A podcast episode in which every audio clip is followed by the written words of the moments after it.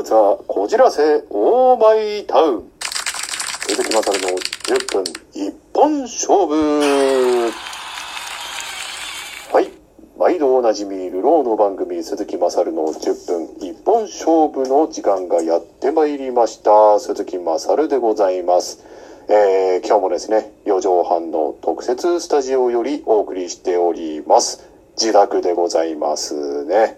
ということでえー、なんと皆さん、この10分一本勝負、えー、もう始まって、えー、だいぶ経ちますけれども、ついに、お便りをいただきました。ありがとうございます。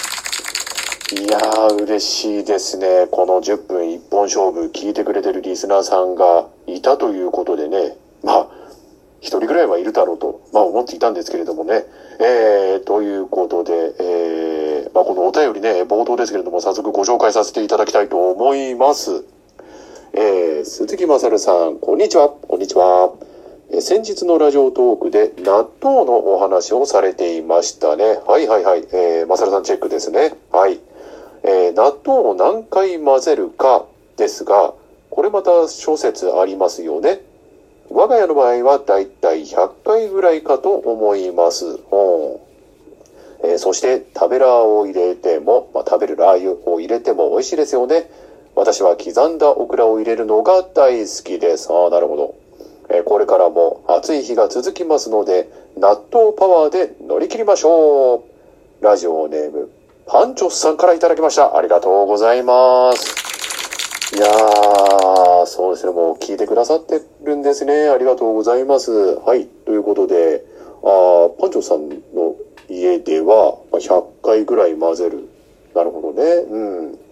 まああの、これもいろいろね、あの、前回のラジオでも言いましたけれども、やっぱりいろいろとこう小説っていうかありましてですね、うん。まあその混ぜるものに関しては、その、まあパンチョさんも言われてましたけれども、この食べら、食べるラー油ね、えー、いやこれね、本当美味しいんですよね。うん。まあ僕の場合はね、その納豆はこう、例えばご飯とかにこう乗っけて食べるんじゃなくてもそのままもうガーッといくタイプなんでね、うんまあ、この食べるラー油なんか入れても美味しいですしあと他にですねあの刻みニンニクなんかも入れてもすごく美味しいんですよ。ね。ということで、あの、ぜひ皆さんやっていただきたいと思います。はい。ということで、パンチョさんお便りありがとうございました。はい。ということで、えー、そんなパンチョスさんも聞いてくれているこちらのコーナー行ってみましょう。今週のマサルさんチェックはい、ということで今週のマサルさんチェックなんですけれども、えー、まあ、この10分一本勝負、えー、フォルツァこじらせオーマイタウンというね、えー、形でやらせていただいてますけれども、あのー、まあ、ホルツァメンバー、他のホルツァメンバーも、えー、まあ、ラジオ番組ね、いろいろやっておりまして、皆さん聞いてくれてると思います。えー、その中でですね、えー、なんかあの、私のですね、あだ名を、えー、考えてくださった、まあ、あえて丁寧な言い方しますけれども、えー、メンバーがいらっしゃいましたよね。えー、あのまあね、あの本人の名誉のために名前は伏せますけれども、えー、イニシャルで、えー、荒谷恵子さんですか？うん。まあ、あの、彼女がですね、えー、私のあだ名を、何でしたっけ？えー、筋トレゴリゴリむっつりニヤニヤ大魔人って言ってましたよね。ちょっとこれひどい言われようですよね。いや、あの、100歩譲って筋トレゴリゴリはいいですよ。うん。まあ僕も筋トレ続けてますんでね。うん。問題はその後半、むっつりニヤニヤって何すか？いや、あの、む、むっつりってね、その、僕決して悪いことではないと思うんですけれどもね。うん。いや、その、さらにその後のニヤニヤっていうのも、いや、ニヤニヤしてないですよ、別に。まあ、もしかしたら自分が気づいてないところでそういうところ出ちゃってるのかもわかりませんけれども、別にその、あれや、エムコさんが思ってるほどニヤニヤはしてないんですけれどもね。うん。まあでも、人様から見る印象ですから、まあそういうふうに見合っちゃってるのかななんて、うん、まあ思うんですけれども、いや、ただね、これあの、まあ、筋トレゴリゴリ、むっつりニヤニヤ大魔人っていう、あの、大変素晴らしいニックネームつけていただきましたけれどもね。いや、あの、鈴木まさらは私これあの、非常にこう、まあ、気、気に入ってるっちゃおかしいんですけれども、あの、まあ、最高の褒め言葉だと捉えておりますのでね、ええ。あの、まあ、この場をお借りして、えー、あらやえむこさん、どうもありがとうございました。えー、まあ、機会があったらですね、今度は逆に、この鈴木まさるが、筋トレゴリゴリ、うっつりニヤニヤ大魔人があなたのニックネームを、まあ、つけて差し上げようかななんてちょっと思ったりもしておりますので、えー、期待して待っててください。はい。ということで、今週のまさるさんチェックは以上です。それでは次行ってみましょう。ガチャトーク。はい。ということで、今週のガチャトークのテーマ、早速行ってみましょう。こちらです。ドスン水、お茶を一生禁止されたら何を飲む？ああ、なるほどね。いや、あのそもそもその水をお茶に限らずですよ。水禁止されちゃったら何も飲めませんよね。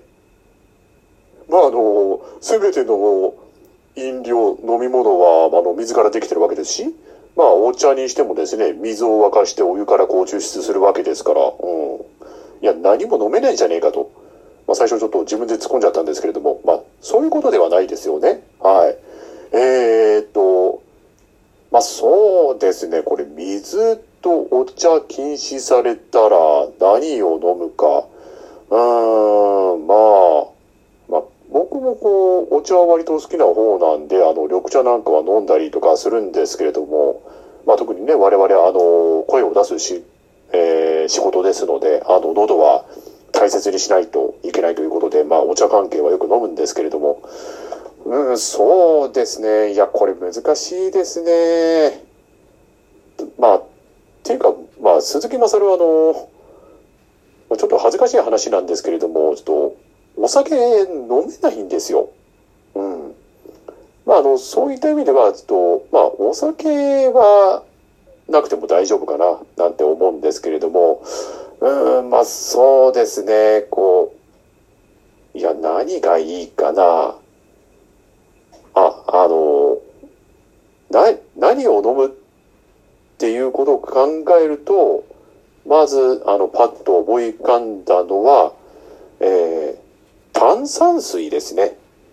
えー、いや、僕ね、炭酸結構好きなんですよ。まあ、特に今、あの、夏で暑い時期ね、のね、炭酸水なんてのは本当美味しいじゃないですか。うん。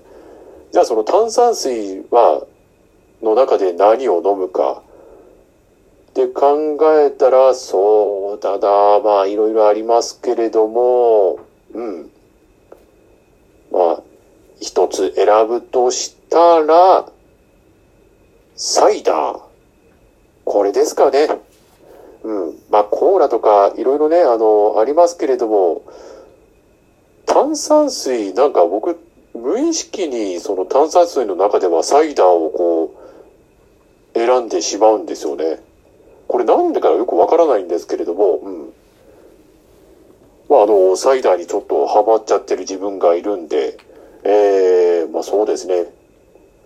一生禁止されたら何を飲むって言ったら、まあ無意識に選んでしまってるサイダー。まあこれを飲み続けるんじゃないかなと。うん。まああのーそうですね、サイダーは炭酸水なんでね、例えばその、この炭酸の力でね、こう、胃腸をこう、なんていうか、こう、膨張させることができるんで、その、食事の量を抑えられるんですよね。こう、満腹感っていうか、胃腸を、まあ、ごまかせるっていう部分で、あの、まあ、ダイエットにも、あの、結構使える炭酸水だと思うんですけれどもね。ええまあ、そうですね。あの、まあ、ざっくりした感じになっちゃうんですけれども、そうですね。